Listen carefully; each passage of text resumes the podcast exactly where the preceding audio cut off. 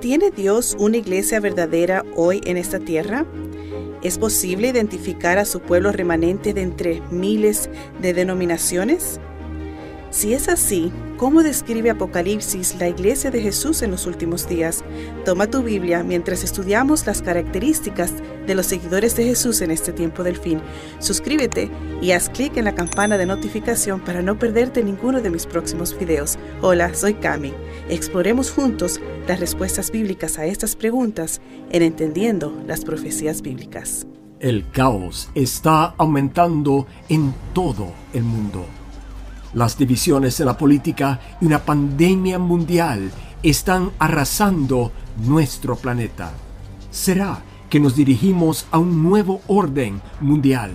Únase a la oradora internacional Cami Utman en un viaje para descubrir la verdad bíblica y esclarecer las respuestas clave a sus preguntas bíblicas. En los viajes de Cami alrededor del mundo ha documentado milagros increíbles mientras enfrenta situaciones de vida o muerte. Únase a nosotros para la serie titulada Entendiendo las Profecías Bíblicas 2.0. Juntos veremos cómo la profecía bíblica se está cumpliendo más rápido que nunca y cómo podemos tener esperanza para el futuro. Hola amigos, me alegro mucho de que se han unido a nosotros en Entendiendo las Profecías Bíblicas. Esta es una serie continua de presentaciones que explora las grandes profecías de la Biblia. Esta noche es la número 12 de 14. Es un honor para mí pasar este tiempo con ustedes que nos ven desde el mundo entero. Déjanos saber en el chat ahora mismo desde dónde nos están viendo. Además, recuerda que puedes ver cualquier programa anterior en awr.org Bible. Quiero recordarte que los temas se construyen sobre el anterior, por lo tanto es importante que los vean en orden para que tengas una base para la siguiente presentación. Antes de comenzar, haz clic en el enlace e inscríbete en nuestra escuela bíblica en línea. A pesar de que solo tenemos dos presentaciones más después de esta noche, puedes seguir conectándote con nosotros en nuestra escuela bíblica. La presentación de esta noche es realmente una continuación de anoche, donde aprendimos sobre la Babilonia espiritual y la confusión que ha causado. También leímos que Dios está llamando a su pueblo a salir de Babilonia ahora mismo. Podemos regocijarnos en el hecho de que Dios nunca nos llama a salir de algo, a menos que nos esté llamando algo suyo. Él nos dice, sigue mis pasos. Les he dejado un ejemplo en mi vida y mis enseñanzas. Leemos diversas verdades de la palabra de Dios como tú y yo hemos hecho aquí juntos. Entonces, tomamos estas verdades como un mapa y vamos a buscar una iglesia que cumple y guarda toda la verdad de Dios como un tesoro. Esta noche vamos a responder a la pregunta, ¿revela la Biblia cómo será la iglesia de Dios en los últimos días? Mantente atento. Oremos en preparación para nuestro estudio, el remanente. Padre Celestial, Señor, muchas gracias por reunirnos a todos. Por favor, vacíame de mí y lléname y úsame con tu Santo Espíritu en esta noche para describir de tu palabra el remanente y las características de tu verdadera iglesia, Señor, para que quede claro para todos y así encontrar y ser parte de tu grupo en el tiempo final. Te amamos mucho. Quédate con nosotros esta noche. En el nombre de Jesús. Amén. Armand y su esposa Clarice viven en Madagascar. Todos los días, él monta su bicicleta para ir a trabajar de tienda en tienda y vende varios productos y le gusta su trabajo. Y al momento de esta historia vivían lejos de la capital en un remoto pueblo de montaña. Un día, el hermano de Armand compartió que él y su padre estaban escuchando diariamente una interesante transmisión de radio. Más tarde ese día, cuando Armand visitó a la familia, escucharon juntos el programa. Armand estaba interesado, pero Clarice no estaba contenta. Ella era una católica devota y sentía que lo que se decía en la radio estaba hablando erróneamente en contra de su iglesia. Pero aunque a Clarice no le gustaban los programas de la radio mundial adventista, su conciencia comenzó a incomodarla y la única manera de tranquilizarla era escuchando el único programa de radio que ella despreciaba. Armand escuchaba diariamente y se convenció de las palabras que escuchaba. Y sin saberlo él, el Señor también estaba trabajando en el corazón de Clarice y también se estaba convenciendo. Armand finalmente confrontó a su esposa y le dijo, debemos encontrar una iglesia que predica esta verdad. Felizmente estuvo de acuerdo y buscaron y buscaron, pero la única que conocieron quedaba muy lejos, demasiado para asistir. Un día alguien le dijo a Armand de una iglesia en un pueblo cercano. Fueron a averiguar y encontraron un grupo reunido el sábado, como la radio describía. Pronto toda la familia estaba asistiendo a la iglesia todos los sábados y juntos fueron bautizados en la iglesia adventista del séptimo día. Al igual que Armand y Clarice, hay millones de personas que están buscando algo a lo que puedan aferrarse, algo que les dé esperanza y paz. Muchos han intentado todo lo que el mundo tiene para ofrecer, riqueza, fama, poder, placer y entretenimiento. Sin embargo, todavía sienten su corazón está vacío y su vida llena de problemas. Ciertamente hay hambre de cristianismo genuino en los corazones de miles. Hay un anhelo por algo más que lo que tienen, y ese anhelo no es simplemente una iglesia, sino por estar conectado con Dios y su verdad. Hoy en día tiene Dios una iglesia en la tierra que está sólidamente fundamentada en la Biblia. Con eventos recientes como la COVID-19 y disturbios alrededor del mundo, tal vez te sientas desesperado por conocer la verdad bíblica y cómo encontrar la iglesia de Dios. Pero, ¿cómo puedes encontrar la iglesia correcta cuando hay cientos de denominaciones en el mundo?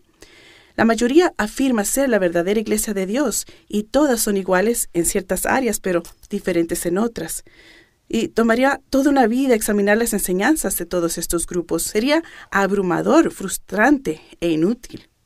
Trágicamente, millones de personas comparten esos sentimientos y tal vez tú mismo te sientas de esa forma esta noche. ¿Sabías que en Apocalipsis Dios describe claramente su iglesia para estos últimos días? Una vez que sabes lo que dice, puedes fácilmente seleccionar la verdadera iglesia de entre todas las iglesias, al igual que puedes fácilmente seleccionar la bandera de tu país de todas las demás banderas. Repasemos nuestro lema. Si está en la Biblia, yo lo creo. Si no está de acuerdo con la Biblia, entonces no es para mí.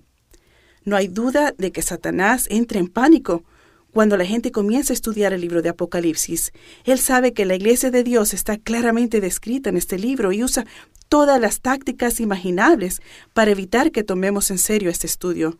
Si todos entendieran Apocalipsis, el reino de Satanás estaría en peligro inmediato y el gran nombre de Dios y su iglesia serían elevados y exaltados.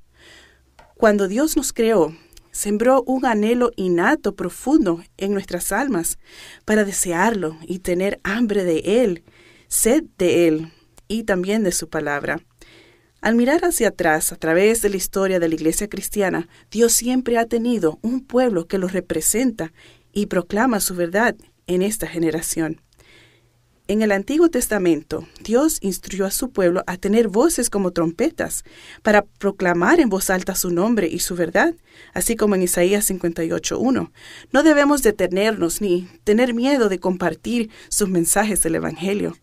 En las páginas tras páginas de nuestra Biblia Biblia leemos ejemplos increíbles de cuán poderosamente Dios puede obrar a través de los humanos que lo escuchan. Cuando la gente se apoya en la verdad y son fieles, siguiendo la guía del Señor, reciben grandes recompensas.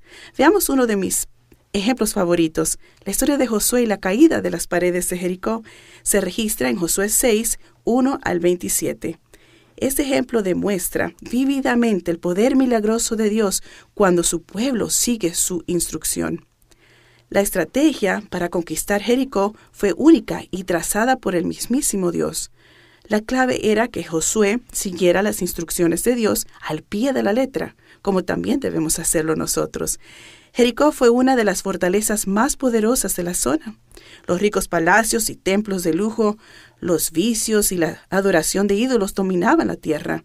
Todo esto desafiaba a Dios. Entonces Cristo se apareció a Josué y le prometió la victoria sobre esta ciudad impenetrable. En obediencia directa a la orden divina, Josué comandó a sus ejércitos. Se les dio instrucciones de que no se iba a hacer ningún ataque. El plan de Dios era usar el método más inesperado, inocente, de operación. Sus caminos son siempre los mejores. Y no siempre son como nuestros caminos. Cuando la gente finalmente gritó, Los muros masivos colapsaron instantáneamente y la obediencia a los mandamientos de Dios siempre trae la victoria. Cuando enfrentamos obstáculos aparentemente insuperables, debemos aprender que nuestras victorias en Jericó solo se ganan cuando somos fieles. Hay una gran diferencia entre el camino de Dios y el camino del hombre.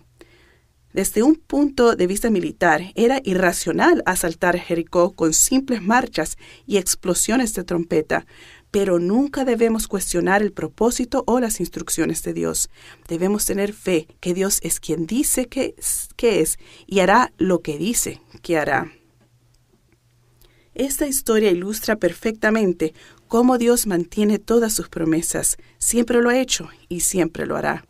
Los muros de Jericó cayeron porque Dios dijo que caerían. Las promesas de Dios para nosotros son así de ciertas, amigo. Son extremadamente grandes y maravillosamente preciosas. Debemos simplemente ser instrumentos en la voluntad de Dios. Y al igual que Noé escuchó y obedeció las instrucciones de Dios durante un periodo de 120 años.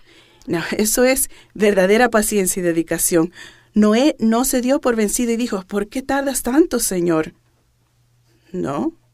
Noé confió en su amistad con Dios y finalmente fue salvo por ello. Jesús dice en Lucas 17, 26, Como pasó en los días de Noé, así también será en los días del Hijo del Hombre. Así que dice que el tiempo justo antes de su segunda venida será como en los días de Noé. ¿Cuántas formas de escapar había en los días de Noé? Solo una. Génesis 7, 1 dice, Entonces el Señor dijo a Noé, entra en el arca tú y tu familia, porque he visto que eres justo delante de mí en esta generación. En los días de Noé, solo ocho personas escogieron el camino de Dios hacia el arca de seguridad, y en los últimos días la Biblia dice que el arca de seguridad es la verdadera iglesia de Dios que representa todas las verdades de Dios. ¿Fue popular en el mundo el mensaje de Dios para la salvación que predicó Noé? Hmm, no. Mateo 7, versículos 13 al 16. Entren por la puerta estrecha, porque ancha es la puerta y espacioso el camino que lleva a la perdición. Y son muchos los que entran por ella, pero qué estrecha es la puerta y qué angosto el camino que lleva a la vida. Y son pocos los que la hallan. Guárdense de los falsos profetas que vienen a ustedes vestidos de ovejas, pero por dentro son lobos rapaces, por sus frutos los conocerán. ¿Cuántas religiones o iglesias dijo Pablo que tiene Jesús? Efesios 4, versículo 5. Hay un solo Señor, una sola fe, un solo bautismo. En los últimos momentos antes de que Jesús venga, se formarán dos grupos. Un grupo seguirá la palabra popular del hombre y un grupo seguirá la palabra eterna de Dios. Al igual que en los días de Noé, Dios solo tiene un barco o iglesia que va hacia la seguridad. Asegúrate de abordar el barco adecuado. Jesús murió para llevar a la iglesia a su reino. Efesios 5, 25 al 27. Esposos amen a sus esposas, así como también Cristo amó a la iglesia y se entregó a sí mismo por ella, a fin de santificarla, habiéndola purificado en el lavamiento del agua con la palabra, para presentársela a sí mismo una iglesia gloriosa, que no tenga mancha ni arruga ni cosa semejante, sino que sea santa y sin falta. En los días del Nuevo Testamento, Pedro predicó poderosamente. Tres mil fueron bautizados el día del Pentecostés, y al ser bautizados salieron y se convirtieron en el pueblo especial de Dios para guardar sus mandamientos. 1 Pedro 2.9. Pero ustedes son linaje escogido, real sacerdocio, nación santa, pueblo adquirido, para que proclaméis las alabanzas de aquel que los ha llamado de las tinieblas a su luz admirable. El pueblo especial de Dios siempre se caracterizó por la obediencia lo amaban lo suficiente para obedecerla, y este grupo fue esculpido de la mayoría por ser un grupo que obedecía los mandamientos. Dios los llamó de las tinieblas a la luz, del error a la verdad, del quebrantamiento de los mandamientos a guardar los mandamientos, a una relación más profunda con Él. Cuando algunas personas escuchan una serie de presentaciones como esta y conocen verdades nuevas, pasan por una lucha, descubren nuevas verdades de la palabra de Dios y produce un conflicto porque les llama a hacer un cambio.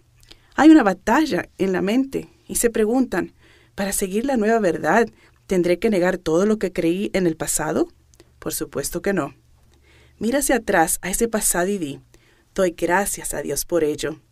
Cada iglesia tiene algo de verdad, algo de la luz de Dios. Si bien podemos apreciar nuestro pasado, nos comprometemos a seguir toda la verdad de Dios que tiene para nosotros. Si fuiste criado como metodista, bautista o pentecostal, ¿por qué no decir, Dios, gracias por el camino por el que me has guiado? Ahora aceptaré más luz, porque me has bendecido con más conocimiento. Así que no estás negando nada que fuera verdad en tu herencia pasada. Simplemente están dejando atrás los errores que aceptaste que te fueron enseñados. Simplemente estás dejando ir lo que no armoniza con la palabra de Dios. Dios está llamando y tú estás caminando hacia la plenitud de la verdad. Puesto que Dios solo tiene una iglesia verdadera que Él salvará, ¿qué pasará con los cristianos sinceros de otras iglesias? Juan 10, versículos 16 y 27. También tengo ovejas que no son de este redil. A ellas también me es necesario traer y oirán mi voz. Así habrá un solo rebaño y un solo pastor. Mis ovejas oyen mi voz y yo las conozco y me siguen. Aquí Jesús es representado como el buen pastor con un rebaño. Su pueblo son sus ovejas preciosas, su iglesia, y ellas son su redil. Jesús dice claramente que algunas de sus ovejas aún no están en su iglesia, pero que las llamará y ellas lo seguirán a su iglesia.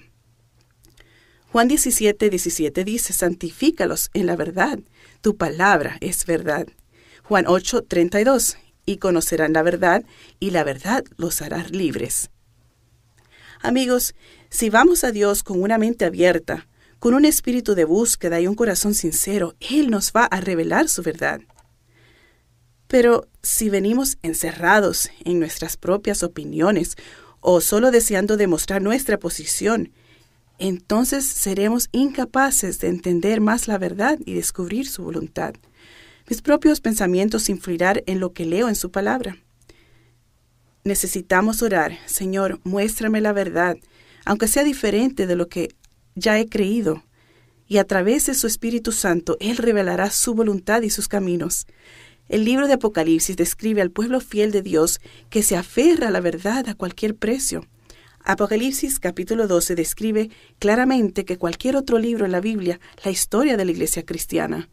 Como una película nos muestra el plan de Dios y su pueblo a través de los siglos y también los ataques feroces de Satanás. Nos revela sin sombra de duda las características que identifican a este grupo especial de personas llamados la Iglesia de Dios.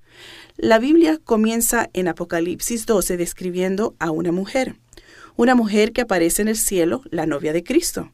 Y aprendimos que una mujer representa a la Iglesia en la profecía bíblica. Surge una gran batalla entre el bien y el mal. Y Apocalipsis 12:9 dice, y fue arrojado el gran dragón, la serpiente antigua, que se llama Diablo y Satanás, el cual engaña a todo el mundo. Fue arrojado a la tierra, y sus ángeles fueron arrojados junto con él. Sigamos la historia a través del capítulo 12 de Apocalipsis. Satanás se revela contra Dios en el cielo, pero Cristo gana y Satanás pierde.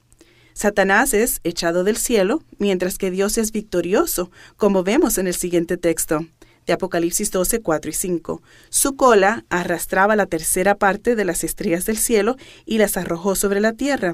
El dragón se puso de pie delante de la mujer que estaba por dar a luz, a fin de devorar a su hijo en cuanto le hubiera dado a luz. Ella dio a luz a un hijo varón que ha de guiar todas las naciones con cetro de hierro, y su hijo fue arrebatado antes Dios y su trono. Jesús es este niño varón que Satanás trató de destruir. Lo hizo o trató a través de Herodes, aprobó un decreto para que todos los niños varones menores de dos años fueran asesinados en Belén. José y María fueron advertidos por un ángel y huyeron a Egipto, y Dios los preservó. Escaparon del decreto de muerte del gobernante de Roma. Y aunque el dragón representa a Satanás, también tiene una aplicación doble a la Roma pagana. Herodes era un gobernante romano a quien Satanás usó para intentar asesinar a Jesús cuando era bebé. Las intenciones de Satanás desde el principio eran engañar al universo, a todos los ángeles, a Adán y Eva, a toda la humanidad, para destruir a todos los oponentes. ¿Qué hechos sobresalientes y extremadamente cruciales se mencionan en Apocalipsis 12, 10 al 12? Veamos. Oí una gran voz en el cielo que decía, Ahora ha llegado la salvación y el poder y el reino de nuestro Dios y la autoridad de su Cristo, porque ha sido arrojado el acusador de nuestros hermanos, que los acusa de día y de noche delante de nuestro Dios, y ellos lo han vencido por causa de la sangre del Cordero y de la palabra del testimonio de ellos, porque no amaron sus vidas hasta la muerte. Por esto alégrense los oh cielos y los que habitan en ellos. Ay de la tierra y del mar, porque el diablo ha descendido a ustedes y tiene grande ira, sabiendo que le queda poco tiempo. Así que vemos que el acusador, Satanás, es derribado. El remanente de Dios venció por la sangre del Cordero de Jesús. El diablo está enojado porque su tiempo es corto. Tres hechos se establecen aquí. Jesús derrotó a Satanás, el acusador de los hermanos, en la cruz. Y todos nosotros podemos vencer a través de la sangre de Jesús y al testificar. El diablo está furioso. No podemos esperar que se comporte como un caballero. Él es el archienemigo. En el desierto, años más tarde, Satanás apareció como un ángel de luz tentando a Jesús con la esperanza de destruirlo. A través de toda esta experiencia que se encuentra en Mateo 4, y me encanta cómo Jesús se mantuvo firme con una apariencia de majestad, y dijo, porque escrito está, al Señor tu Dios adorarás y al solo servirás. Vete, Satanás. El gran dragón fue rechazado y silenciado. No tenía poder para resistir este rechazo imperial.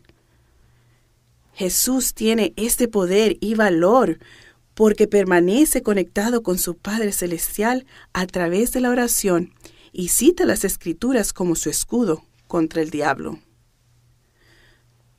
Nos está dando un ejemplo perfecto de lo que tenemos que hacer. Efesios 6, 10 al 11 dice, Por lo demás, fortalezcanse en el Señor y en el poder de su fuerza, vístanse de toda la armadura de Dios para que puedan hacer frente a las estrategias del diablo. En la cruz, Satanás trató de destruir a Cristo, pero nuestro Señor triunfó otra vez. Las últimas palabras de Jesús son, Padre, en tus manos encomiendo mi espíritu. Y luego respira profundamente y da lo que parece ser un grito de victoria. Las palabras resuenan sobre la ladera, consumado es. Jesús muere triunfalmente. En medio de grandes truenos, el propio sol se parece apagar. La oscuridad casi tan espesa como la lana negra se asienta sobre la tierra, como si la tierra finalmente hubiera visto todo lo que puede soportar. Un terrible terremoto sacude el suelo Jesús había anunciado su victoria, pero Satanás nunca podría haber anticipado este giro inesperado. Juan 12, 31 y 32 dice, Ahora es el juicio de este mundo. Ahora será echado fuera el príncipe de este mundo, Satanás. El gobernante de este mundo, con sus malvados principios, está a punto de ser expulsado. Va a caer. Bueno, ¿cómo? ¿Cómo sucederá esto? ¿Será con fuerza? ¿Será con violencia? No. Versículo 32. Jesús dice, Y yo cuando sea levantado de la tierra, atraeré a todos a mí mismo. Cuando las personas miran la cruz, se encuentran con un amor que atrae sus corazones hacia su Salvador. Jesús no te obliga, ni te manipula o te engaña, no. Esos son los métodos de Satanás. Jesús simplemente te ama completamente dando su propia vida, gana la guerra. Entró en el sepulcro y resucitó de entre los muertos. Jesús es nuestro único Salvador. Solo Él tiene el poder sobre el sepulcro. La misión de salvación de Jesús se cumple y Él asciende al cielo. Después de la ascensión de Jesús, Satanás ahora vuelve su ira hacia los seguidores de Cristo. Él debe cambiar sus tácticas. Por lo tanto, el maligno persigue intensamente a cada uno de los discípulos que difunden el mensaje del Evangelio. Todos, con excepción de uno de los discípulos, murieron como mártires.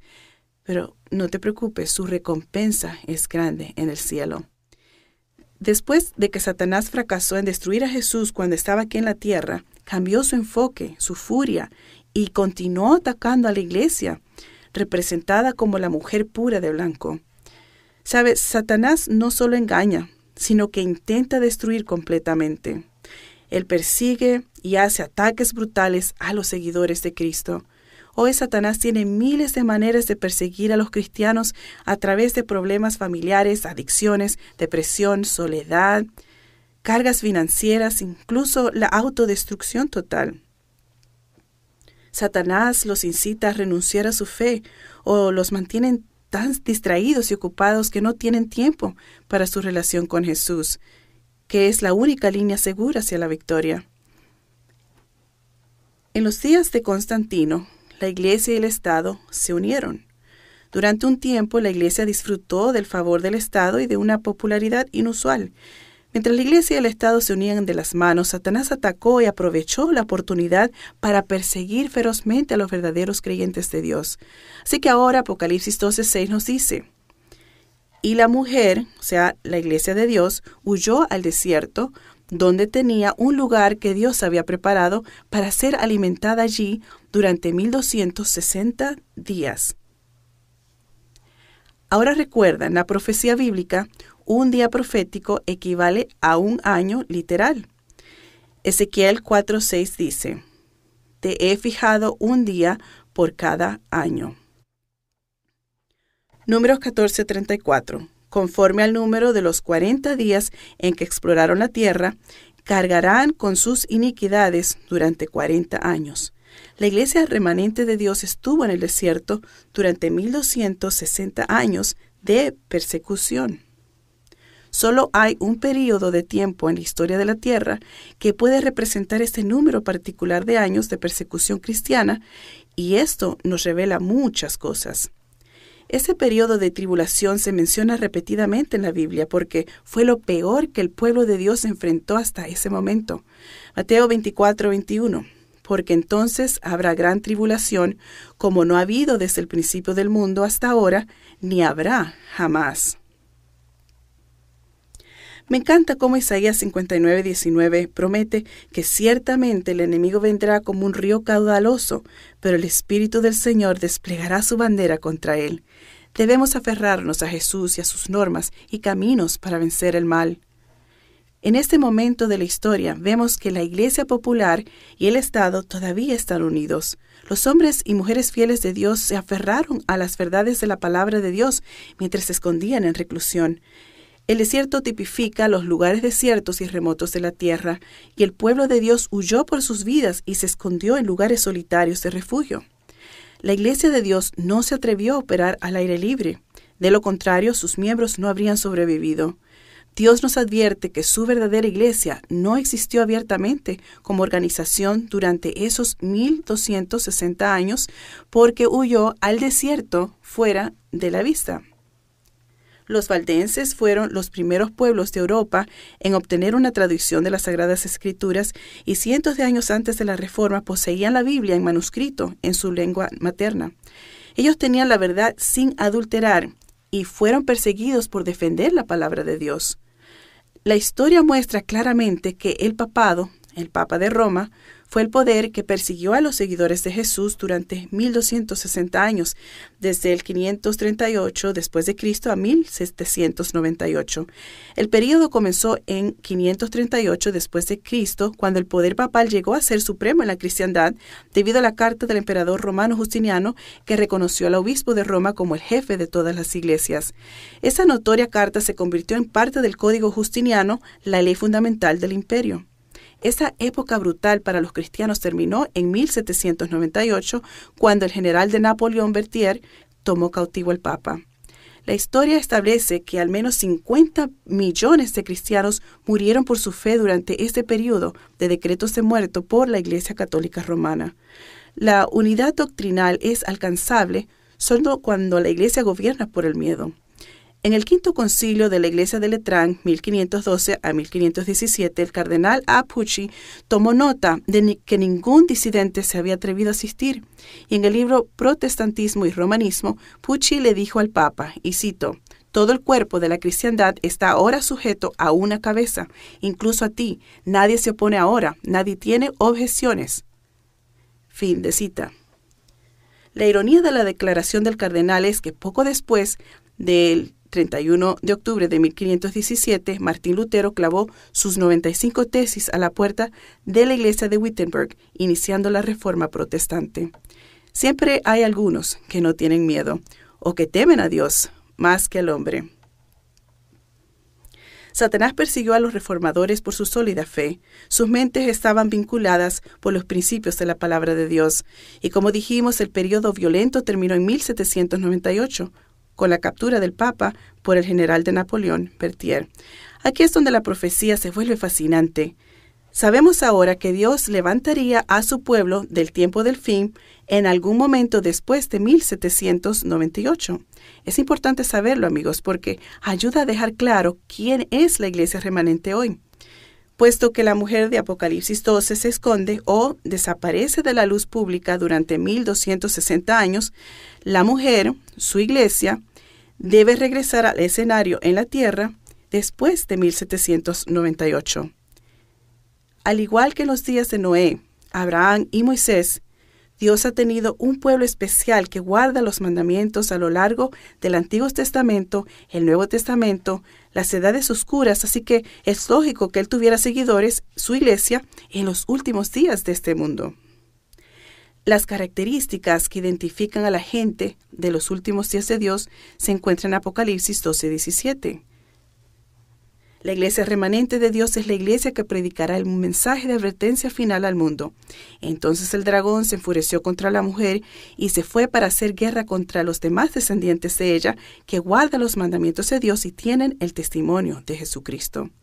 En los últimos días, Dios levantará a un pueblo que lo ama tanto, que le obedece y guardan su ley.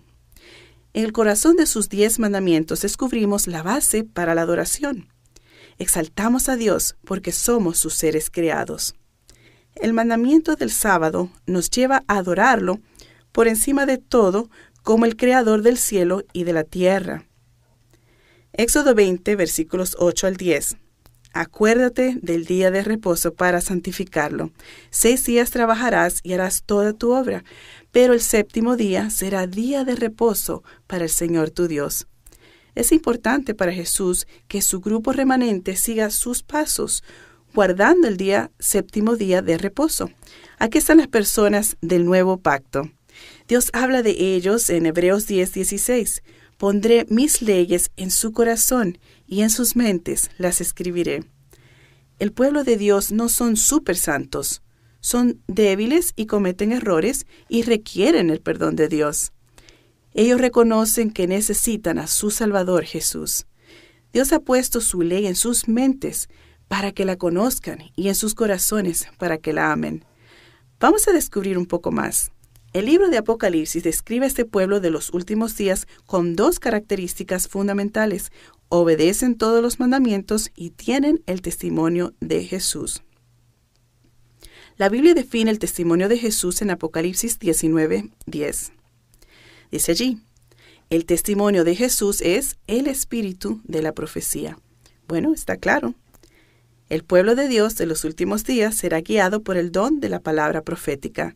En 1 Corintios 1.7 dice, hasta no faltarles ningún don, mientras esperen ansiosamente la manifestación de nuestro Señor Jesucristo. A la iglesia que espera la venida de Jesús no le faltará ningún don espiritual. Uno de los dones del Espíritu es el don de la profecía. Si el don de la profecía fue necesario en la iglesia del primer siglo para guiarla y protegerla del engaño, ciertamente será necesario en la iglesia de los últimos días todos los dones del Espíritu se manifestarán en la iglesia de Dios. Será una iglesia poderosa y llena del Espíritu Santo que impactará al mundo.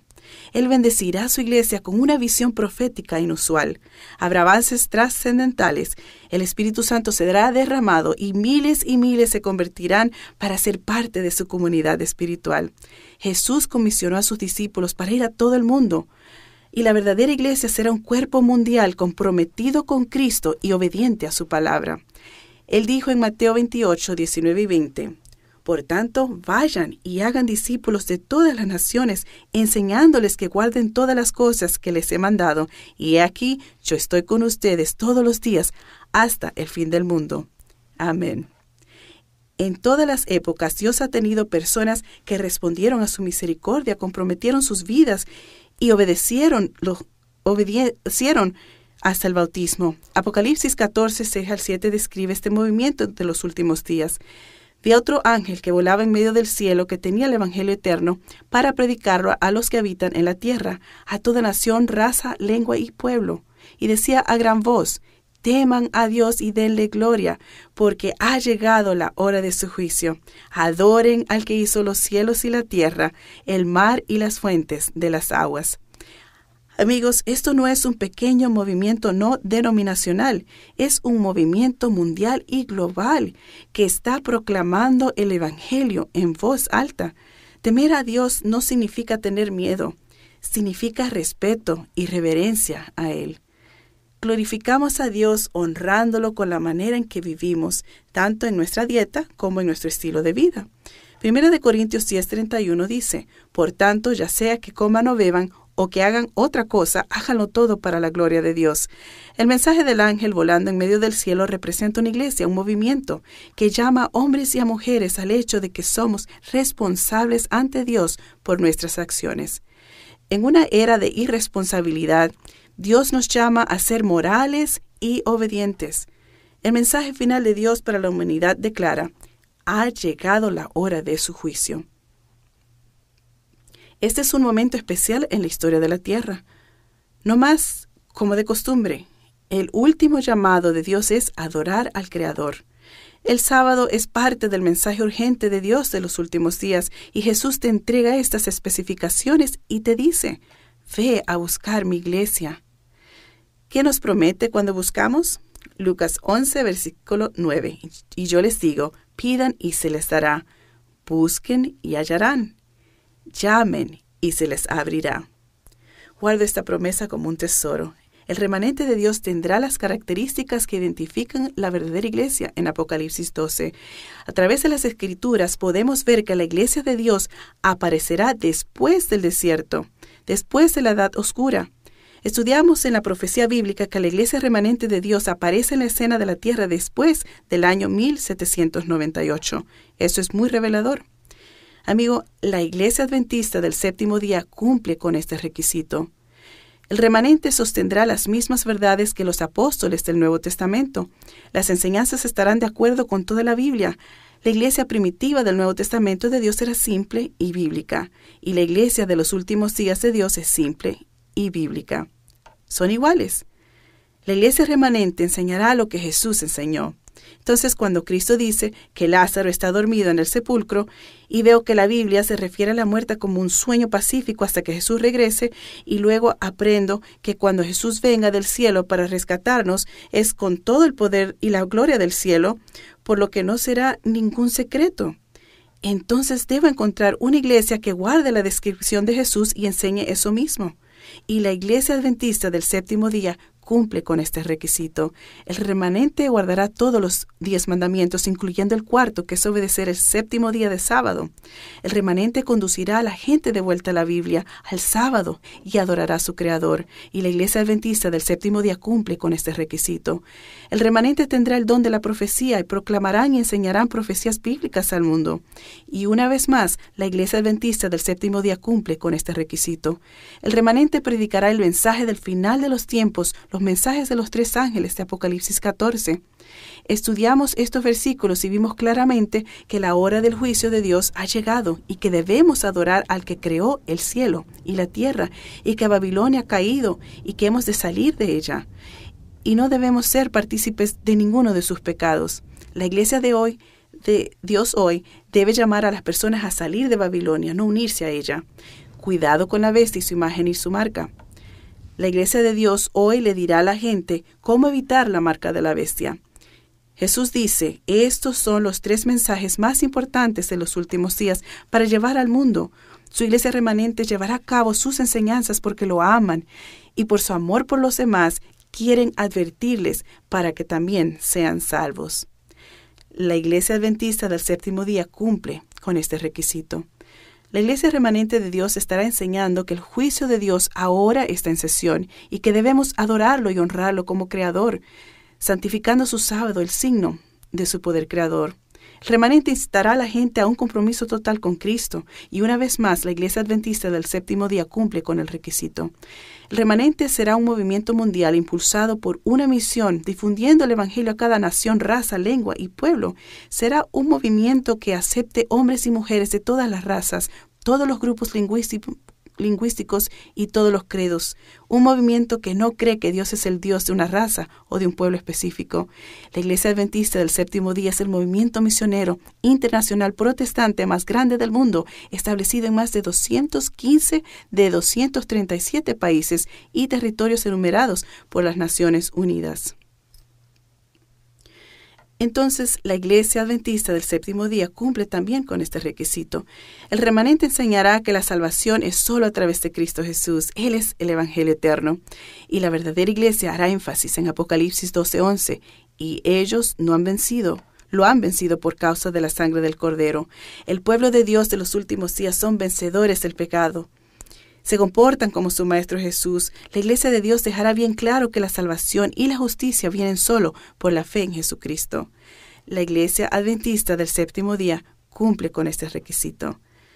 La Biblia nos dice que el remanente seguirá el ejemplo de Cristo en la forma como viven, manteniendo una mente y, cuerpos sanos, y el remanente animará a las personas a cuidar de su total salud y tratar sus cuerpos como un templo de Dios para promover el bienestar general tanto en el cuerpo como en la mente, ejemplificando la actitud positiva de un cristiano. Podemos elegir con qué tipo de actitud vivir. Esto me recuerda una simple ilustración un viejo indígena le dijo a su nieto, Hijo mío, hay una gran batalla entre dos lobos dentro de todos nosotros. Uno de ellos es el mal, representa la ira, los celos, la codicia, la inferioridad, el resentimiento, la mentira, el ego, mientras que el otro representa el bien. Es paz, amor, alegría, esperanza, humildad, bondad, empatía y verdad. El niño puso su cabeza entre sus manos y pensó por un rato. Entonces preguntó, Abuelo, ¿cuál lobo gana? El anciano respondió silenciosamente con un rostro solemne. Gana el lobo que alimentas, hijo, el que alimentas. La iglesia adventista del séptimo día tiene un hermoso mensaje bíblico de salud y también cumple con este requisito. En los días de Noé, Dios tenía un mensaje único para toda la humanidad Noé hizo un llamamiento a hombres y mujeres para que entraran en el arca de seguridad, y la mayoría rechazó el llamado, pero Dios todavía tenía algunas personas fieles que entraron por la puerta del arca. Los fieles salieron de la mayoría, se alejaron de las masas populares. Hubo un llamado a dar un paso de fe y entrar en el arca. Hoy hay un llamado a obedecer a Dios y entrar en su arca de seguridad, su iglesia. Noé predicó, arrepiéntete de tus pecados, sal del mundo, entra en el arca. El juicio está llegando, el fin está muy cerca de nosotros.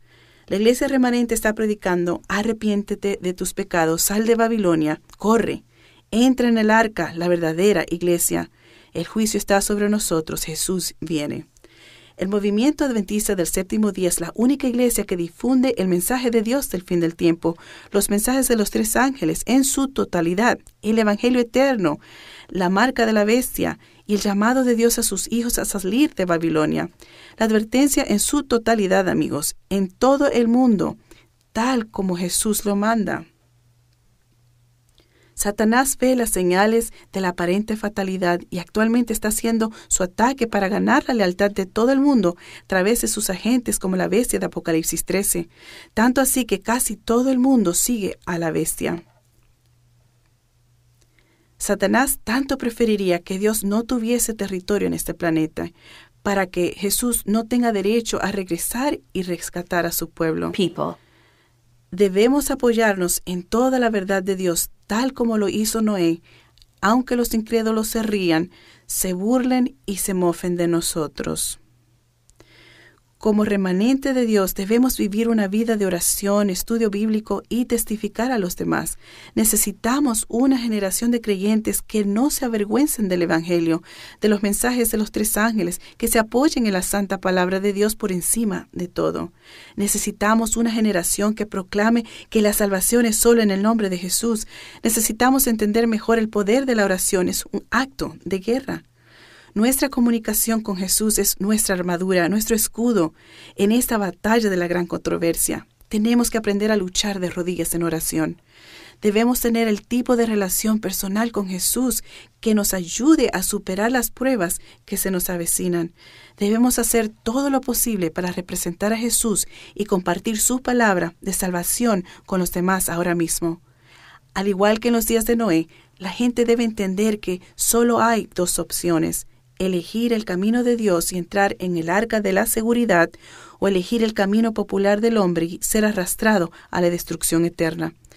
La gente necesita tener una comprensión clara de estas dos opciones, la Biblia o la tradición del hombre.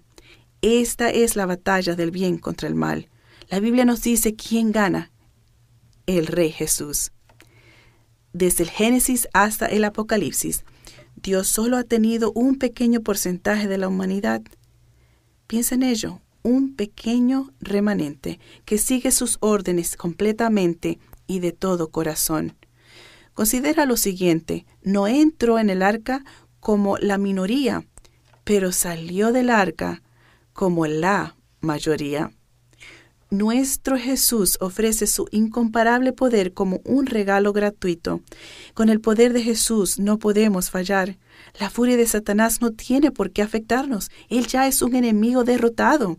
Fue derrotado en la guerra en el cielo y expulsado.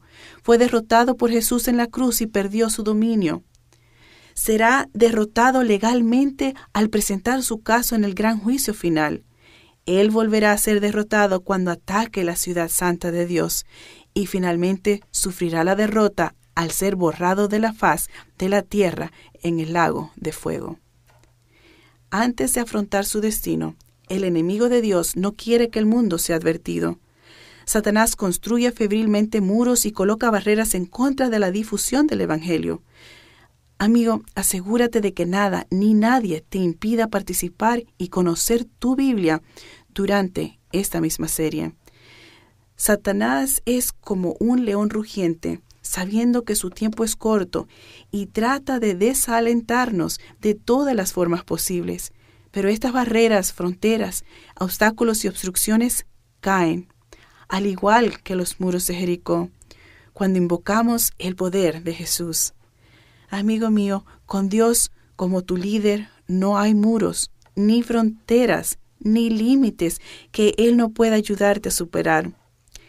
Amigos, sabemos que solo hay un Cristo perfecto crucificado, un sepulcro vacío, un redentor resucitado que volverá pronto. No seas tentado a diluir el poder de Dios escuchando lo que simplemente agrada al oído. Ahora no es el momento de mitigar el tiempo se acerca cada vez más al momento en que la última trompeta sonará y entonces no habrá más. Las personas anhelan la verdad, alguien en quien puedan poner toda su confianza. Necesitan saber quién les dará la vida eterna. Y ese es solo Jesús. No nos avergoncemos de nuestro Rey, ni nos preocupemos por ser peculiares. Toda persona que hace de Dios el soberano de su vida será considerada peculiar. Pero esta es la fe que necesitamos, esta es la experiencia que debemos tener. Debemos destacarnos del mundo y ser diferentes si queremos ser los hijos e hijas de Dios, los herederos del cielo. A través de los siglos, Dios ha tenido héroes morales y también los tiene ahora. Personas como Josué, Daniel y Elías, que no se avergonzaron de ser su pueblo peculiar, Amigos, los que representan a Jesús en estos últimos días, Él representará en las cortes del cielo. El movimiento adventista del séptimo día, que guarda sus mandamientos, es la única iglesia que difunde el mensaje final de Dios por todo el mundo, tal como Jesús nos manda hacer. Debemos apoyarnos en toda la verdad de Dios. Como su pueblo remanente, debemos vivir una vida de oración, estudio de la Biblia y testificar a los demás. Necesitamos ser la generación de creyentes que no se avergüenza de este libro. Necesitamos ser el ejército de creyentes que odia ser tibios y se apoyará en la santa palabra de Dios por encima de todo. Necesitamos entender el increíble poder de la oración. Que nuestra comunicación con Jesús sea nuestra armadura, nuestro escudo en la batalla de la gran controversia. Jesús te quiere para sí, para siempre. ¿Lo quieres a Él y a sus caminos? ¿Es tu deseo ser un cristiano que obedece sus mandamientos? ¿Anhelas estar unido con el remanente de Dios del tiempo de fin? Amigo, ¿estás pensando en bautizarte? Si tu respuesta es sí a cualquiera de estas preguntas, haz clic a continuación y responde. Jesús vendrá pronto y desea pasar la eternidad contigo. Déjame orar por ti. Padre Celestial, Gracias, Señor, que nos buscas y escuchas nuestros más débiles clamores, incluso con solo susurrar tu nombre, Jesús. Enviarás un ejército para rescatarnos de los lugares más oscuros. Guíanos a tu verdad. Llévanos de la mano y lleva nuestras cargas cuando sean demasiado pesadas. Adviértenos de las trampas de Satanás que podrían atraparnos. Aclara el camino cuando la vida parezca turbia esta noche seguimos con valentía tus pasos. Danos fuerza, Señor, para no acobardarnos o comprometernos bajo presiones externas, sino permanecer firmes en nuestros corazones decididos. Queremos estar a tu lado como tu pueblo remanente elegido. Sálvanos en tu reino que está por venir, en el precioso y poderoso nombre de Jesús. Amén. Amigos, nuestros instructores bíblicos en vivo están esperando ahora mismo para responder cualquier pregunta haciendo clic. Muchas gracias por vernos esta noche. Nos quedan dos temas más en esta serie. Nuestro tema final resumirá la gran controversia, la guerra invisible en la que estamos. Pero antes, por favor, únete mañana por la noche donde estudiaremos qué hacer una vez que reconozcas la verdadera iglesia de Dios de las Escrituras. En este tema, la nueva vida, en entendiendo las profecías bíblicas. Elige el camino de Dios. Buenas noches amigos. Gracias por acompañarnos. Si deseas aprender más sobre las verdades de la Biblia, te invito a suscribirte más abajo. Haz clic aquí para ver uno de mis videos favoritos y haz clic aquí, izquierda superior, para ver la serie completa. Que Dios te bendiga.